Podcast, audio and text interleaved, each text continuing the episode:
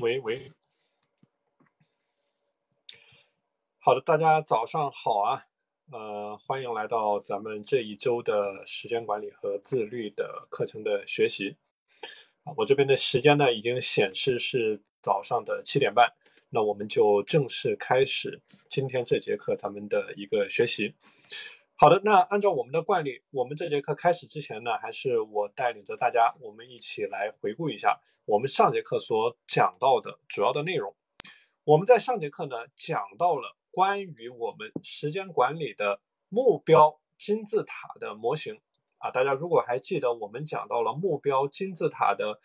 五层结构，包括我们的人生的总体的目标啊，包括我们的长期目标，长期目标下面的中期目标以及短。期目标和我们的日常的规划，那么我们讲到了具体的一个操作的过程啊，比如说怎么样去列出我们的总体的这个目标的清单，特别是我们现在马上要到二零二二年了，我们现在已经到了二零二一年年底啊，现在已经是十一月的尾声了，那么我们就可以思考一下，在二零二一年的一个目标制定具体应该怎么去做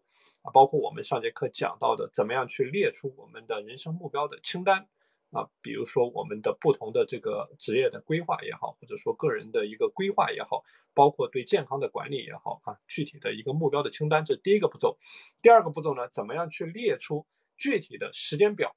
和时间的框架？那比如说我们讲到的一个十年的计划也好，五年的计划也好，或者说一年的计划也好。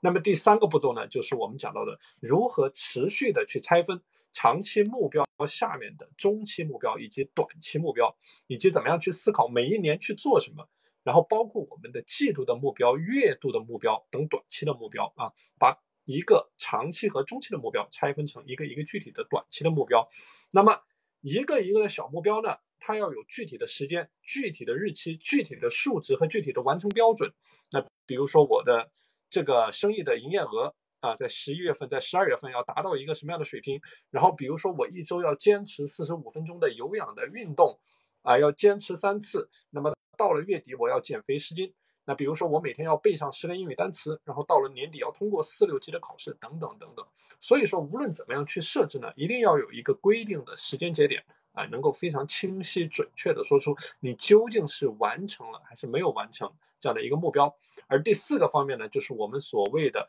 怎么样去进行一个持续的改进，包括我们之前在群里面讨论到的啊，怎么样以天为单位对我们的目标金字塔进行一个持续的修正啊，这个是我们讲到的怎么样去做好我们的目标管理金字塔啊，这是我们上节课讲到的内容。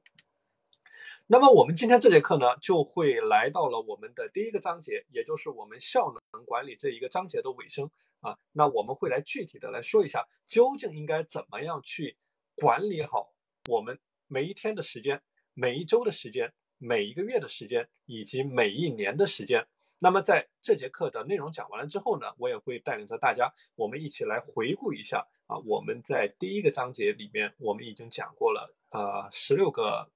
呃，十六个小的这个章节的内容，那我们会带领着大家一起来回顾一下。那我们在第一个大的章节里面啊，所讲到的一些主要的内容，以及怎么样去落地运用到我们每一天的时间管理当中。好的，刚才已经说到了啊，二零二一年的话已经来到了尾声啊，我不知道大家有没有去回顾过，在今年年初的时候所制定出来的目标。啊，包括完成程度是怎么样的啊？包括我们很多人现在觉得自己每天非常的懒，非常的拖延、不自律，效率低下。其实要解决这个问题啊，也非常的简单。我们说就是要找准这个问题的核心的点啊，找准这个问题的核心的点。那么其实学了很多的方法，学了很多的技巧。那么我们讲，你所掌握的方法、掌握的技巧越是简单，它就变得越有效。就像我们前面讲到的。怎么样去做好你的聚焦？你对这一个问题越是聚焦，那么你解决起这个问题来才越能有效。那么我们今天要讲的内容呢，就是说怎么样去利用一种标准化的时间管理方法啊，去管理好我们每天、每周然后包括我们每一个月、每一年的时间，很多人在时间管理的过程当中啊，太过于自由散漫，缺乏一种标准化的方法或者说流程，很多时候呢随心所欲。那么随心所欲，它所带来的后果就是你会变得懒散，你会变得拖延，然后你今天这么做，明天那么做啊，缺乏一种标准化的方法和思路。那么你就很难把这个事情能够坚持的、持之以恒的、持续的去做下去。那么我们说你要能够持之以恒的做下去呢，那你一定要找到一种最省力、效率最高、最高效的这样的一种方法。那么今天我们讨论的就是这个话题啊，怎么样去利用一种标准化的时间管理方法来管理好我们在每一段时间的啊这样的一个工作的效率。那首先我们要讲到的是我们每天的时间管理的过程啊，每天的时间管理的过程。我们很多人啊，当他在进行时间管理的过程当中呢，他总是寄希望于未来三年、未来五年的一个计划啊。比如说，我要在三年的时候要做什么，我要在五年的时候要做什么。那么我们讲，当然你有你有一个长期的计划，或者说你有一个长期的目标，这个是必须的。但是你不能说把你每天的工作、每天的学习啊寄托在这样的一个长期的目标，因为这样的一个长期目标呢，它是看不见、摸不着的，它是一个虚无缥缈的东西啊。你觉得今天这个事儿没有做好，没有关系啊，因为我有更多的时间，我有三年的时间，我有五年的时间，然后你会每天都这样去想啊，我本来应该今天去锻炼，今天去运动，到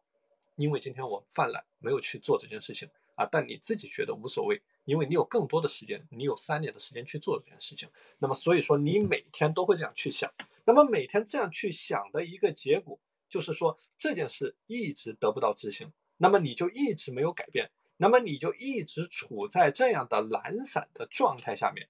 这个就是我们讲到的，比起这些看不见摸不着的长期计划，我们所需要思考的就是你在现今，你在当下。你可以做什么？那具体的来说，就是你今天可以做什么，就不要去谈一些很虚、很不落地的东西。我们要谈的就是你今天可以做什么。你比如说，按照你的锻炼计划，你应该在今天锻炼；或者说，按照你的工作计划啊，你今今天要处理什么样的工作？按照你的学习计划，你今天要进行几个章节的学习？我们讲到一个非常简单道理啊，就时间是非常公平的。对于每个人来说，每天都是二十四个小时的时间，这个就是我们讲到的一个概念。说你你每天的目标越是具体，那计划就越容易落地去完成，啊，就是非常清晰的。我们前面讲目标管理的概念的时候讲到，非常清晰的，你要确定你每天需要优先完成的六件事情是什么，啊，具体的六件事情，啊，不是一种虚无缥缈的。啊，不是一种很虚的东西，相反，一定是可以落地的啊！每天要优先完成的六件事情是什么？那么这个就是我们说的，你要去建立起每天的作息时间表。同时呢，这个作息时间表还可以和我们前面讲到的这个 PDCA 的进度表相结合。啊，这里我给大家在群里面分享一下啊，这个后面来的小伙伴呢，也可以到时候回到我们群里面分享的内容去看一下。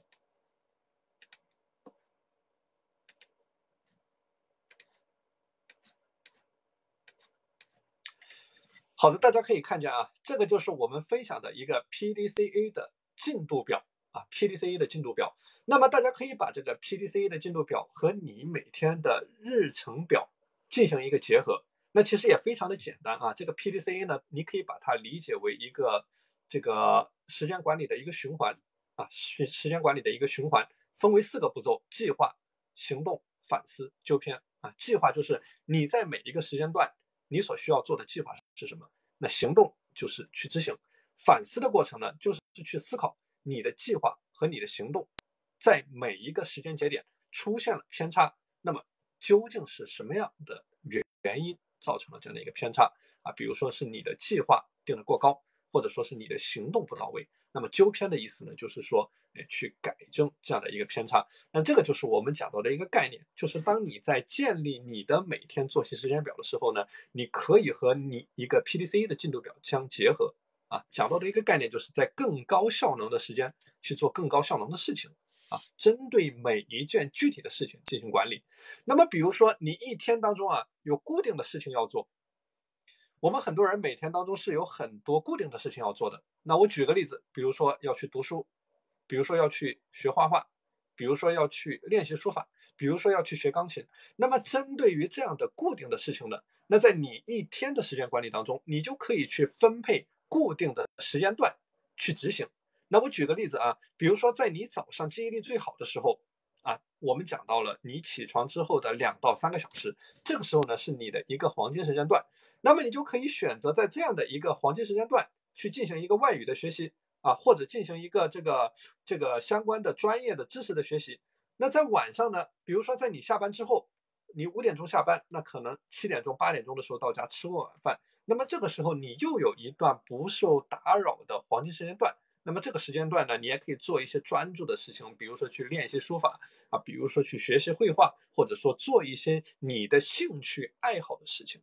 这个就是我们讲到的，在你一天的时间当中，在更高效能的时间段去做更有价值的事情啊，这个是第一个环节。那第二个环节，刚才我们讲到了，针对于你某一天的时间，你一定有一个固定的事情要做啊，有一些固定的事情要做。那么同样，你也有很多不固定的。随机的事情在发生，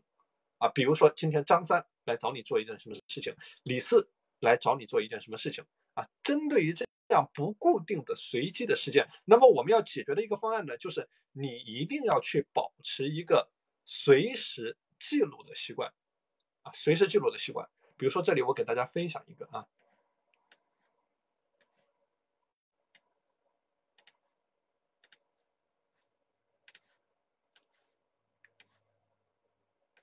这个随时记录啊，之前我们在群里面啊也讨论过非常多啊，包括很多这个小伙伴呢对这一块，呃也是比较的不清晰，就是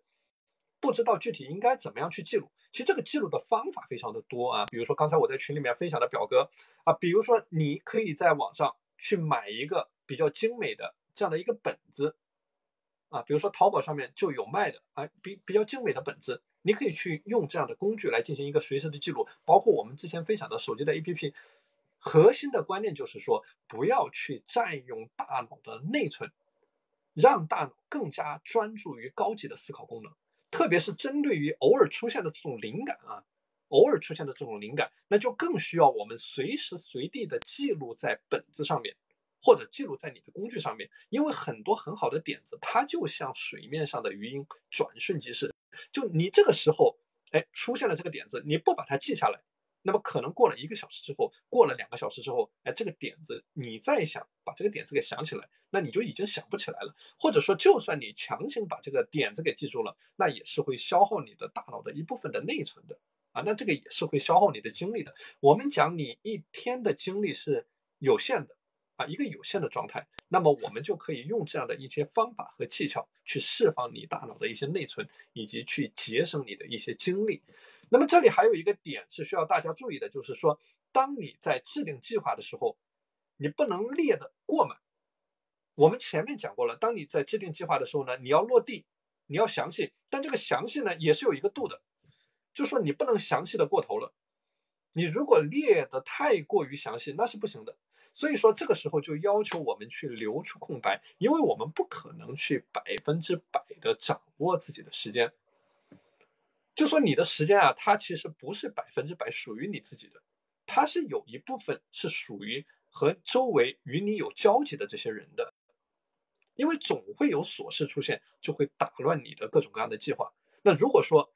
很多人啊，他喜欢哎，把自己的每分每秒都计划安排的非常的满，那么就出现一一种这样的情况，就是一件临时的小事的出现了，哎，他就会打乱你一整天的计划。这个就是我们提到的一个概念，就是如果说你用力过猛，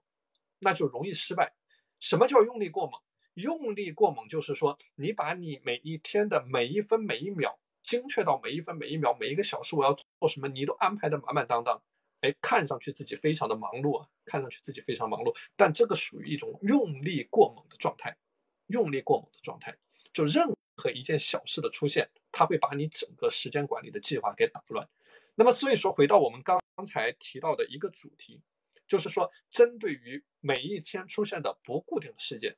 你去保持这样一个随时记录的习惯。啊，每当碎片化时间的窗口出现的时候，那你就根据你清单上的事件的轻重缓急，然后去随时调出更重要的事情要做，随时调出更重要的事情来做，永远做那一件最重要的事情。啊，永远做最重要的事情，就是说把你所有的可利用的时间，因为你的可利用的时间它是一种资源。所以说，你需要做的就是把你的可利用的时间都用在刀刃上，这个就是我们讲到的啊，关于你每天的时间管理怎么样去管理。好的，下一个话题呢，是我们讲到的每一周的时间管理啊，我们从每一天一层一层的往上面讲啊，然后是每一周的时间管理。我们讲一周的时间管理啊，它是一个月计划的落地和拆分。就是你需要把每一个月的计划进行拆分、进行拆解，然后列出这一周所需要做的具体的事情。同样的道理，就是你的计划越是具体、越是详细，那么就越容易去落地执行。同样，这里呢，我还是给大家分享一下。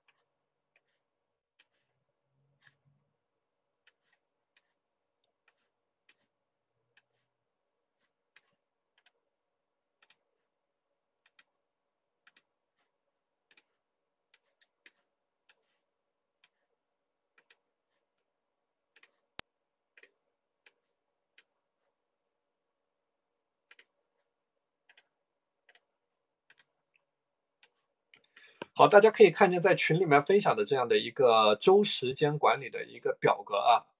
就是当我们进行每周时间管理的规划的时候呢，你可以尝试在不同的维度上面去进行一个规划，比如说你的工作、你的学习、你的运动、你的健康、你的财富、兴趣爱好、人际关系等等。那么同样的道理，我们讲这个艾维利时间管理方法啊，它不仅仅是适用于你每一天的时间管理，它也同样适用于你每一周的时间管理。就当你在规划一周的时候呢，你需要做的就是确定好你每一周所要做的最重要的六件事情，啊，最重要的六件事情，你在这一周需要完成的最重要的六件事情，就不要做那些简单的事情。你不要说把这个，当你寻找这个六件事情的时候呢，不要去寻找六件最简单的事情，相反你要去做六件最重要的事情。这个就是我们很多人存在的一种鸵鸟的心态。那什么叫鸵鸟的心态呢？就是以为自己把脑袋埋在了沙子里面，就觉得很安全。然后呢，就是把这些简单的事情啊，就做了一大堆，而且反复的做，重复的做，然后自己觉得自己很厉害，自己觉得自己很充实，因为自己觉得自己做了非常多的事情，我们做了非常多的简单的事情，而且反复的做，重复的做。那实际情况是什么呢？实际情况就是说，这些简单的事情啊，它是没有任何的营养和价值的。你整个人只是进入到了一种伪勤奋的状态，你只是进入到了一种自我感动的状态，你只是进入到了一种乌托邦的世界当中，你自己的乌托邦的世界当中，你自己觉得自己非常的好，你自己觉得很充实，你自己觉得很气愤，但实际上呢，你没有任何的价值。你做的这些事情没有任何的价值，因为都是在你的舒适圈里面的事情，你只是在舒适圈里面来回的打转。那比如说你做的工作，你永远只做你自己会做的，或者说，哎，你学的这些专业的知识，你永远只是在看自己已经知道的，你不愿意去了解更多的新的知识，你不愿意去做更难的、更有挑战的事儿。但恰恰相反，实际上，更多的、更难的、有挑战的事情。才有价值啊！这个就是我们讲到的，要去做困难的事情，就说要去做有挑战的事情，就要一直的去挑战自己，要持续不断的去挑战自己，就一直挑战，一直挑战。就说你解决的问题越多，你自己的价值那才会越大。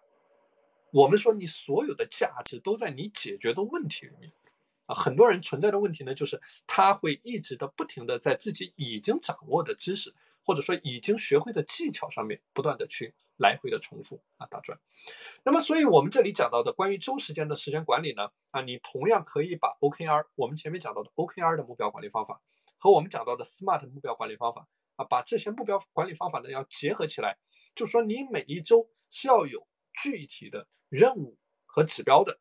那比如说你这一周要做的所有的事情，那么按照我们 OKR 的目标管理方法，你要有一个大的目标。大的目标是什么？啊，你这一周要做什么，然后你要有关键的指标，关键的指标可以量化的指标。那同样的运用到这个 SMART 管理方法也是一样的啊，有具体的目标，然后有可以衡量的指标。同样的，你还有实现，比如说你在每一周的具体的哪一个时间节点完成，比如说在这一周的周三完成，周五完成或周末完成啊，一定要有具体的时间的节点。当你把具体的时间节点掌握了，当你把目标的这一个标准给确定了，那么你所做出来的成绩，它就一定是有价值的，啊，因为当你在设计这样的这个目标的时候呢，啊，你已经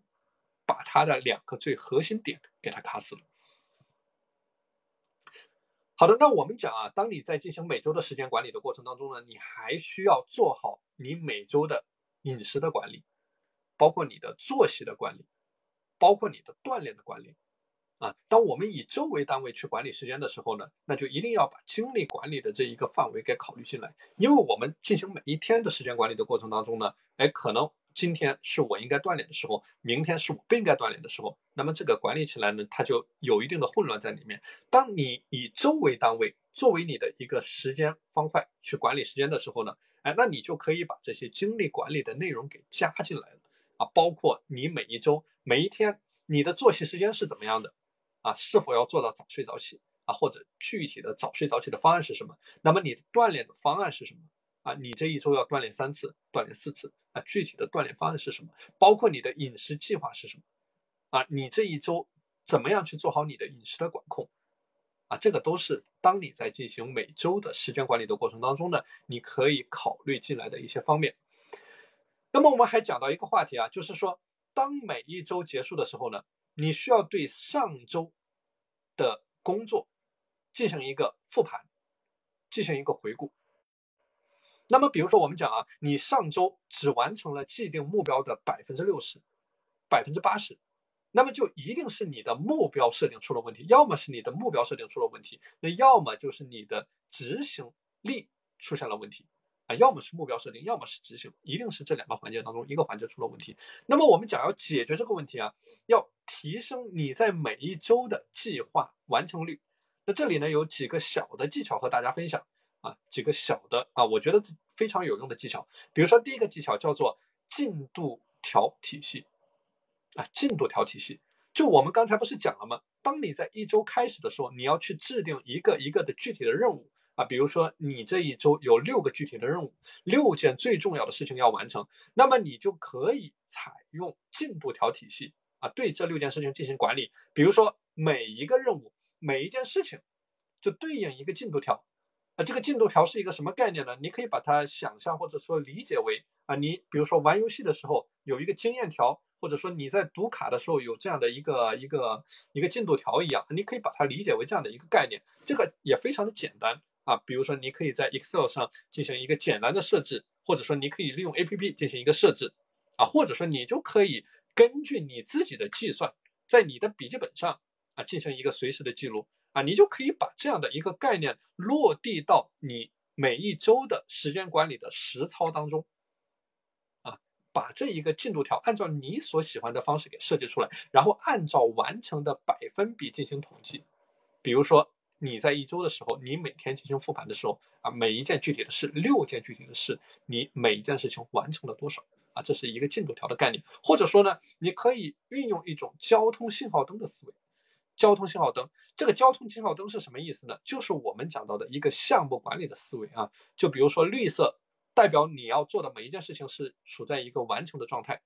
那黄色代表一个进展中，或者红色代表未完成啊。那当你把你每一周的事件和时间对应起来的时候，你可以在每一个事件后面加入这样的交通信号灯的一个概念。那么，当你在进行每天复盘的时候呢，哎，会对每一件事情的一个状态进行一个一目了然的感知。那同样的，你也可以哎，去更好的帮助自己啊，去提升你的执行力。包括在你未完成的事情当中，或者说在进展当中的这个项目啊，去提升你的执行力，更好的去完成这样的一个项目啊，这个是我们说到的两点，一个是你的项目的一个进度条，一个是交通的信号灯。那么第三个点呢，叫做阶段性的奖励体系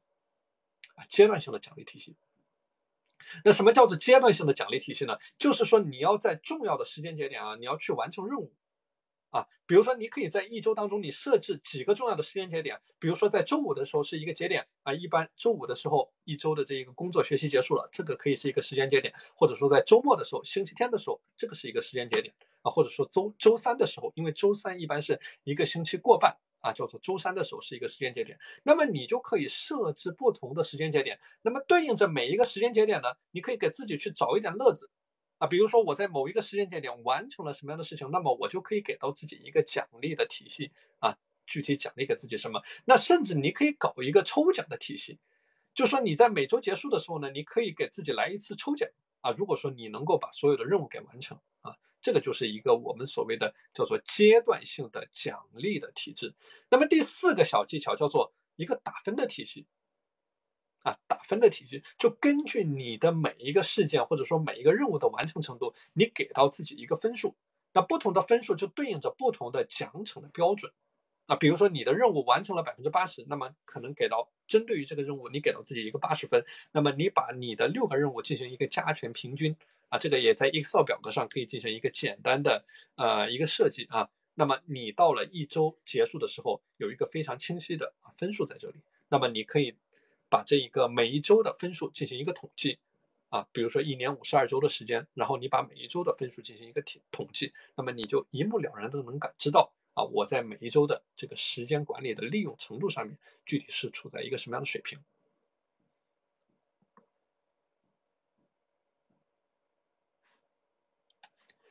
好的，关于我们每周的时间管理，呃，给大家分享到这里。那么下面我们要分享的呢，是我们每一个月的。时间管理啊，每一个月的时间管理，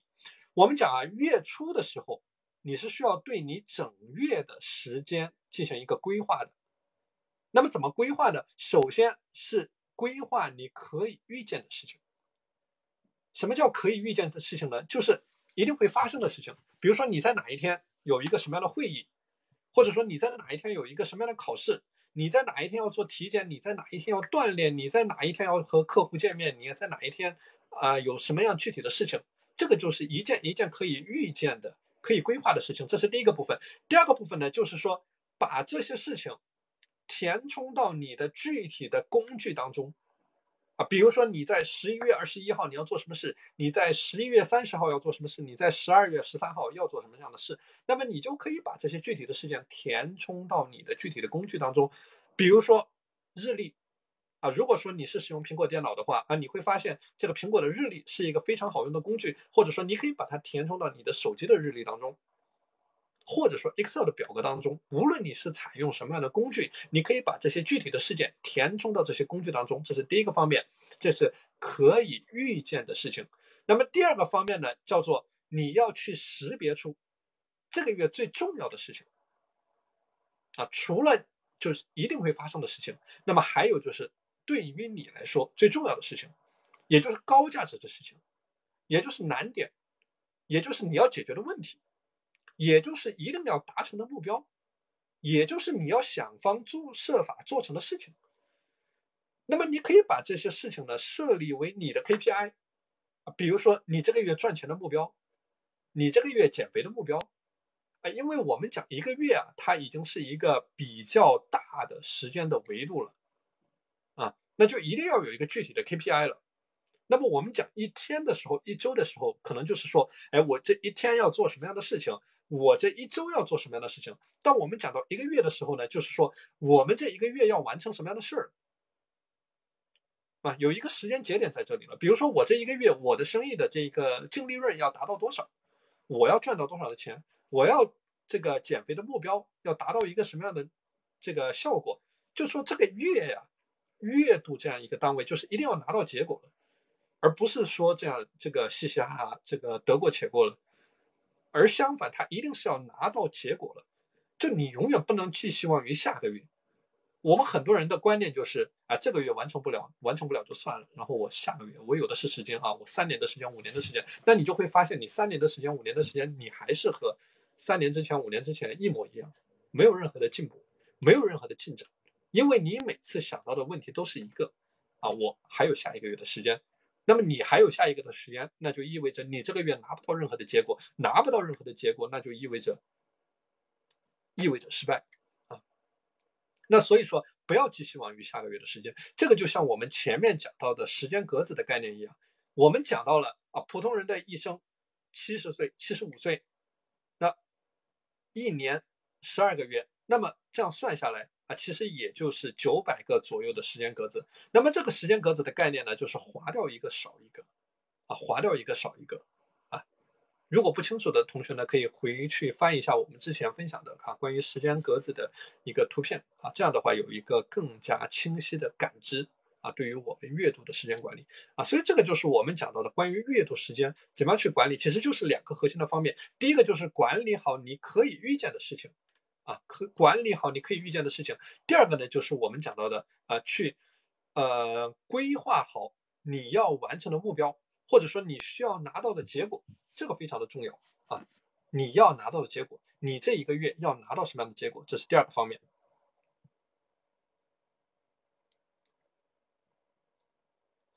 好的，那说完了月度的目标，我们再来讲一下年度的目标。讲这个年度的目标之前呢，我还是先给大家分享一下我们之前说到的关于时间九宫格的概念。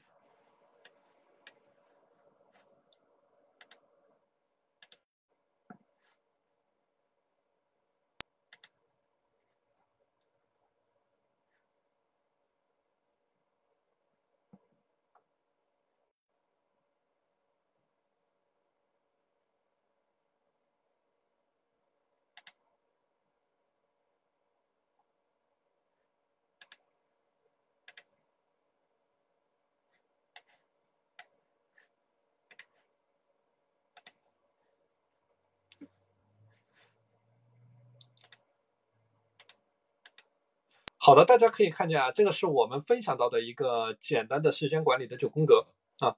那么一说到年度的目标啊，特别是现在在二零二一年的年底了，十一月份马上结束了，十一月份一结束，那十二月份非常的快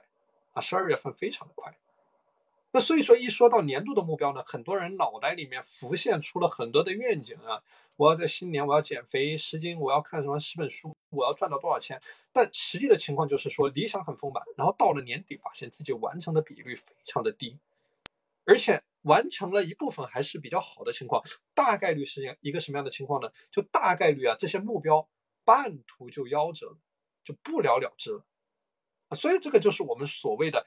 你需要有一个有效的年度目标管理的计划。很多人缺乏一个有效的年度的目标管理计划啊。通常在年初的时候立了一个目标，然后立的这个目标就没有然后了。然后这个目标呢，哎，刚开始的时候热情很高，能够坚持一周、坚持两周，慢慢慢慢的就不行了啊。到了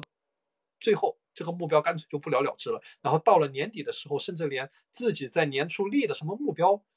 都忘得干干净净了。啊，这个就是我们说到的缺乏一个有效的年度目标管理的计划。那么这里呢，就可以借助刚刚才我们所分享的关于这个人生九宫格的方式啊，你去确定出你生活当中所最关注的八大领域啊，比如说你的健康、你的财富、你的人气、你的家庭、你的工作、你的学习、你的体验等等等等啊，你可以结合着你的情况去寻找。你所关注的八大领域是什么？那么针对每一个具体的领域呢，你需要列出具体的目标清单。那比如说在健康方面，你要有健康的三个目标啊，这个叫目标的清单。在财富方面，你要有赚钱要做的十件事情。那比如说在学习方面，你要有年度的这个活动的时间表。包括你的早睡早起的持续打卡，包括你的运动计划表，包括你的作息时间表等等，这个都是属于在每一个具体的领域下面，你你的目标清单，你的目标清单。那么在每一个目标的清单下面呢，你还需要有对应的行动项的清单，行动项的清单啊，你不能说光有一个目标，目标这一个东西呢，是为了让你更好的行动的。那么这个行动上的清单是什么呢？比如说，二零二二年啊，因为二零二二年马上到了，那么针对于某一个具体的目标，你要有二零二二年的兴趣的清单，你要有二零二二年的读书的清单，你要读什么样的书？你要有二零二二年的观影的清单，你要看什么样的电影？你要有二零二二年的身体健康的清单，你的身体健康你要做什么样的事情？二零二二年的断舍离清单，你要放弃什么样的东西？二零二二年的物品的清单，你要添置什么样的东西啊？这个就是一个一个非常具体的事情。这个就是我们讲到的管理你的年度目标的时候呢，这个三级的体系，你首先要有一个大的愿景、大的方向。比如说，你最关注的八大领域是什么？如果你觉得这个八大领域太太多了，不聚焦，那么你可以删减啊，删减、删减、删减。那么删减到你觉得合适为止，就你想要在什么样的领域取得突破，那你就你就不停的删减，对吧？因为我们前面讲过，你越是聚焦，那你成功的概率就越大，这是一个非常简单的道理。那所以说呢，这里同样推荐大家啊，可以去建立起你的时间管理的开销记录。时间管理的开销记录，就是说你要把你的目标管理结合起来。啊，把你的目标管理结合起来，就是你每天要去回顾，你要去进行一个持续的优化，然后用这种项目管理的思路呢，对你的时间管理进行一个定期的分析。就我花在这上面的时间究竟值不值，或者说有没有一个可以提升的空间？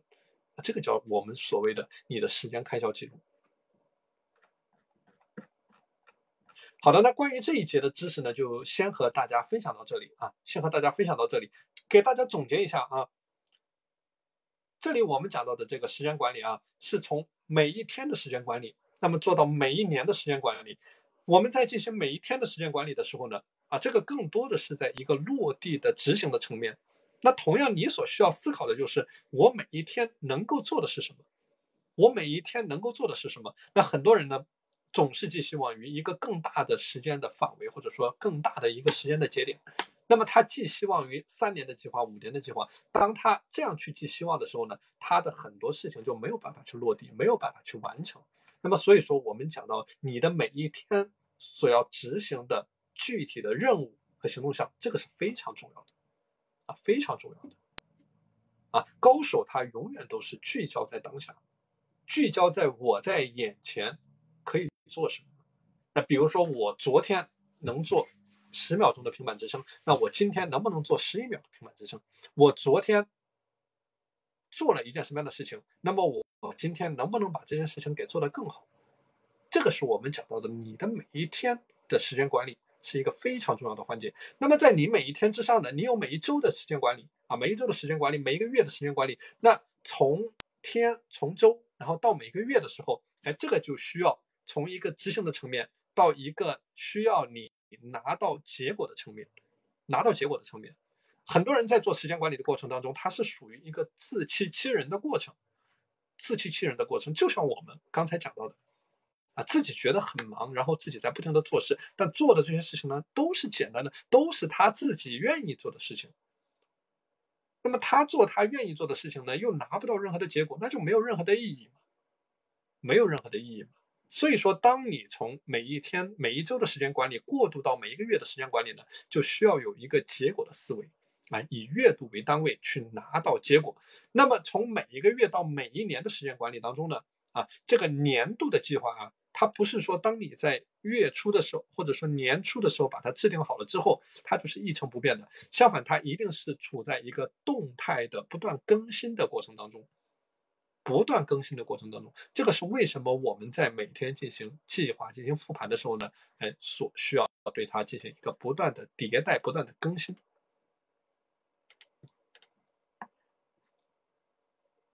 好的，这里呢，再给大家分享一个关于我们时间管理的一个一个金字塔的模型啊，一个金字塔的模型。那大家可以看见啊。底层的一个逻辑是你的目标管理，你的目标管理，你的目标应该作为你指引你前进的一个方向啊，这个也是你的一个地基。那么在目标管理上面呢，我们讲到了有你的精力的管理，有你的效率的管理啊，包括你的时间管理工具的运用，包括你的持续改进。持续改进是一个非常重要的环节啊，很多人因为缺乏了实这个持续改进的能力，所以说他就永远停留在他现在。能够做到的一个状态，所以说永远没有进步。那么在这四个支柱上面，大家可以看见有我们所谓的一天的时间管理，一个月的时间管理，然后到最后我们金字塔塔尖的一年，甚至是一个更长的时间段的这样的一个时间管理啊。所以说这个是我们今天所讲到的，怎么样去理解你从一天去做每一件事情啊这样的一个时间管理的过程，逐步逐步的啊去过渡到啊你最终的一个目标啊，这个就是我们所谓的时间管理的一个金字塔的结构。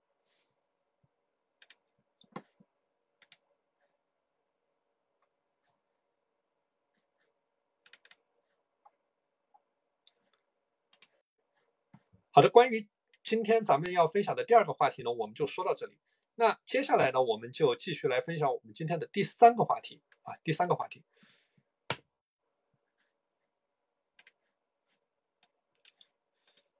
这里呢，我给大家在群里面进行了一个截图啊，这个是我们的知识地图啊，关于第一个章节，也就是我们效能管理所讨论到的主要的话题，大家可以看一下啊，我们从第一节课讲三只青蛙啊。一直讲到今天第十六节课，讲到你从日计划的制定到周计划到月计划到年计划的制定啊，这一串的知识基本上就覆盖了我们时间管理当中效能管理的主要的一些话题。那这里呢，我还是带领着大家来进行一个简单的回顾啊，比如说我们讲到的第一个章节三只青蛙的时间的管理，那么这个三只青蛙的时间管理呢，其实就是要我们用这种三只青蛙的概念啊，三只青蛙的概念告诉我们。啊，去识别对于我们来说更重要、优先级更高的事情，就像伯恩凯西在他的书里面所提到的一个概念，就你不能一直盯着这三只青蛙看，你要把这个青蛙吃掉，而且你要从最大最丑的那一只吃起。什么叫最大最丑的那只青蛙呢？就是对于你来说最难嘛、最有挑战嘛、最不舒服的事情嘛，那个青蛙就大嘛，你吃下去就恶心嘛。所以说，当你做这种难的、有挑战的事情的时候呢，也是同样的道理啊。你自己觉得做起来非常的不舒服，但是它的价值是最大的，它是最有营养的。你做了它之后呢，能够给你带来的回报是最多的。你比如说啊，你去吃掉一只青蛙，你所消耗的时间，可能和你去做两到三件简单的事情所消耗的时间。是相同的，但是你做两到三件简单的事情，给你带来的回报可能不如你吃掉一只青蛙给你带来的回报的十分之一。啊，现实就是这样。那么，如果说你把时间大量的时间啊投入到这种简单机械重复的事情，那你会发现你又没有玩到，你又没有获得真正的价值，那你整个人就觉得非常的失败。啊，就明明你做了这么多的事情。但你又没有得到任何的回报，这个就是我们说到的，你在三只青蛙的时间管理的过程当中出现了大的偏差。那么第二个内容呢，是我们之前给大家讲到的关于我们的时间管理的四象限。这个四象限啊，也是一个非常重要的时间管理的工具啊。就像我们之前说到的啊，第一个象限重要紧急，这个象限呢，你只应该分配百分之二十的时间去做这一个象限的事情啊。重要的紧急的事情，就像消除俄罗斯方块一样。你要尽可能的想办法把这一个象限的事情呢全部给它消掉，全部给它消掉，因为重要紧急的事情它会给你的生活带来大范围的忙乱啊，因为你总是聚焦在重要紧急的事情上面，那么你就没有时间去做一些其他的事情。那像我们讲到的第二象限，重要非紧急的事情，这个象限的事情呢，其实对于我们来说是最重要的啊，你应该投入百分之八十的时间。百分之八十的时间在这一个象限的事情，因为当你在做这个象限的事情呢，你其实是在为未来投资，你在不断的消除这些事情转换为第一象限事情的风险。一旦它转换为第一象限的事情了，那你整个人就非常的被动啊，非常的被动啊！你可以想象一下，如果说你现在做的一些事情，对五年之后，对你三年之后，对你未来十年之后没有任何的积累。让你未来赚不到任何的钱，让你在你的职场取得不了任何的成功，那么你在三年之后，在五年之后，在十年之后，整个人就变得非常的被动，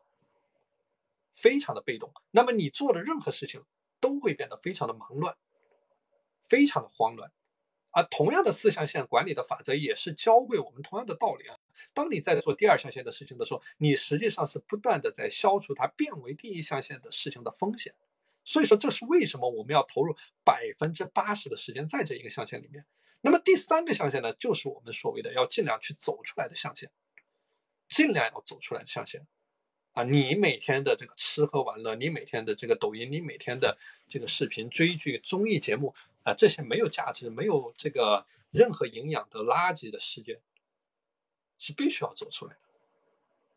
必须要走出来的。而关于第四个象限呢，关于我们这个讲到的这个紧急非重要的事情呢，啊，一个最好的方法就是授权，或者说时间管理的三 D 法则。啊，运用我们的三 D 法则去处理。好的，这个是第二个章节啊，叫做四象限法则，怎么去理解，怎么样去运用。然后二八法则呢？二八法则也是一个非常重要的概念，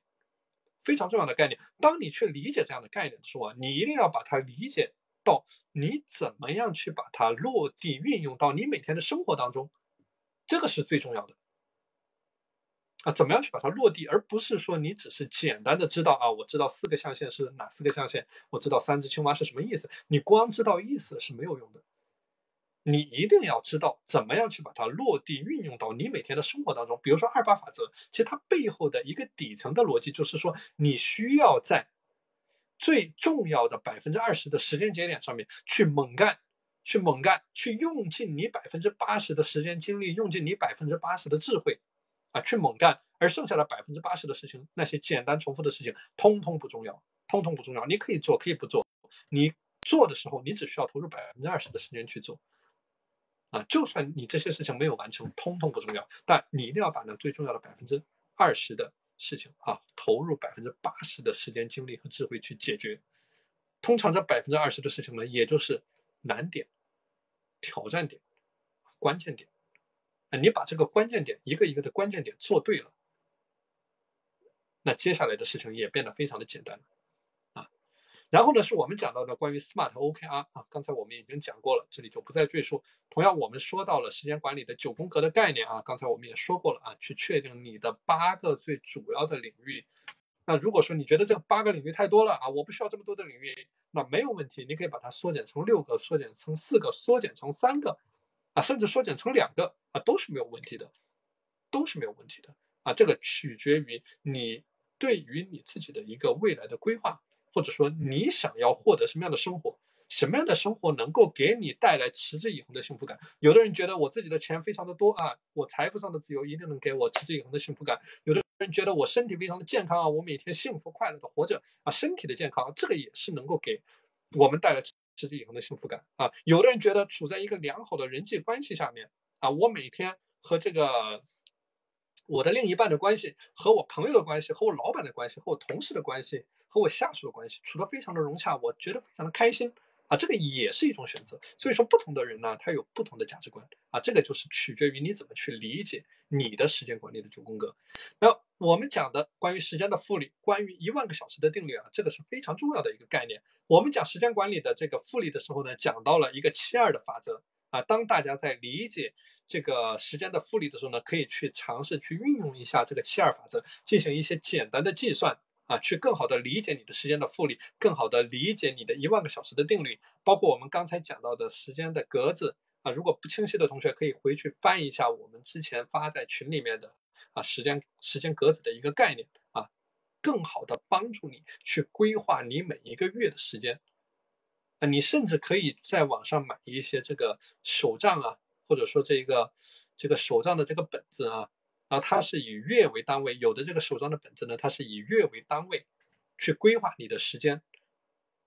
啊，这个也是一个非常好的工具啊，帮助你去规划你的时间。那四 D 的法则啊，大家还记得四 D 的法则叫做什么？叫做 Do、Delete、Delegate，还有 Delay 啊，时间管理的四 D 的法则，这个也是需要用在你每天的生活当中，特别是针对于你出现的各种各样的琐事。这里就是我们讲到的，不要在小事上面去纠缠的一个概念啊！不要在小事上面去纠缠啊，在小事上面去不断的纠缠呢，它会浪费你大量的时间。这些浪费掉的时间，是你无论怎么样去提升你的效率都弥补不回来的，因为这些事情本来就不应该去做的。这个是百分之八十的不重要的事情，这些事情完全是可以忽略不做的。就算你不去做，对你来说影响也有限。所以说，这个叫怎么样去识别？啊，我们之前讲的怎么样去识别你不该做的事，怎么样去避免在小事上面去纠缠啊，包括我们讲到的人生目标法、生活的目标法、目标管理的金字塔啊，这个都是非常有用的，帮你去确定你的目标，确定你时间管理的一个方向的方法。这个就像我们前面讲到一个概念啊，一辆商业的飞机啊，商业的这个飞机啊，它从一个城市飞到另一个城市，它有百分之九十的时间都是在不断的纠偏，不断的纠正它自己的航向啊，包括我们前面讲到的，从地球发往月球的火箭。它只有百分之三的时间，这个数字更夸张啊！只有百分之三的时间，它是按照既定的轨道在飞行，而剩下百分之九十七的时间呢，都是在纠偏啊！所以说，这个是我们讲到的一个概念啊。这个人生的目标法也好，去寻找对标的人；生活的目标法，去寻找你对标的生活啊。包括目标管理的金字塔啊，几层的结构，都是在帮助你更好的去校正你的目标，去优化你的目标的一个过程。啊，这个是目标管理的金字塔，而最后一个方面呢，叫做计划的制定，或者说你每天的时间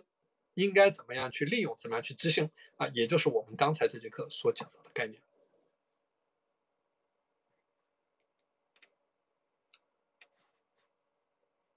好的，那这个就是我这节课要给大家分享的三个话题啊，那看一下大家有没有什么问题，或者说针对于。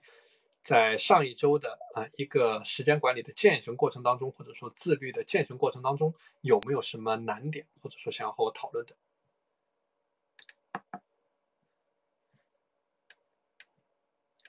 那么我们在今天这节课结束之后呢，我们会在下一节课正式开始我们效率管理的一个章节啊，效率管理的一个章节。那么效率管理呢，就涉及到一些非常具体、非常落地的。一些环节了啊，比如说我们讲到的专注力的管理啊，怎么样去管理你的专注力？怎么样去管理你的拖延症？拖延症的管理怎么样去管理好？然后怎么样去做好我们的效率周期表？怎么样去制定我们自己的效率手册啊？根据你自己的情况去制定你的效率手册啊？怎么样去增强你的时间紧迫感？怎么样去做好你的多任务的多线的？执行，然后怎么样去标准化你做事情的流程？怎么样去学会做减法？去学会聚焦啊，这个都是我们在下一个章节所要讨论的话题。那么下一个章节的内容呢，会比我们第一个章节，呃的课程的内容要多啊，因为我们第一个章节呢是十六节课程，那么在下一个章节呢，估计会有更多的课程。这里呢，给大家提前进行一个预告。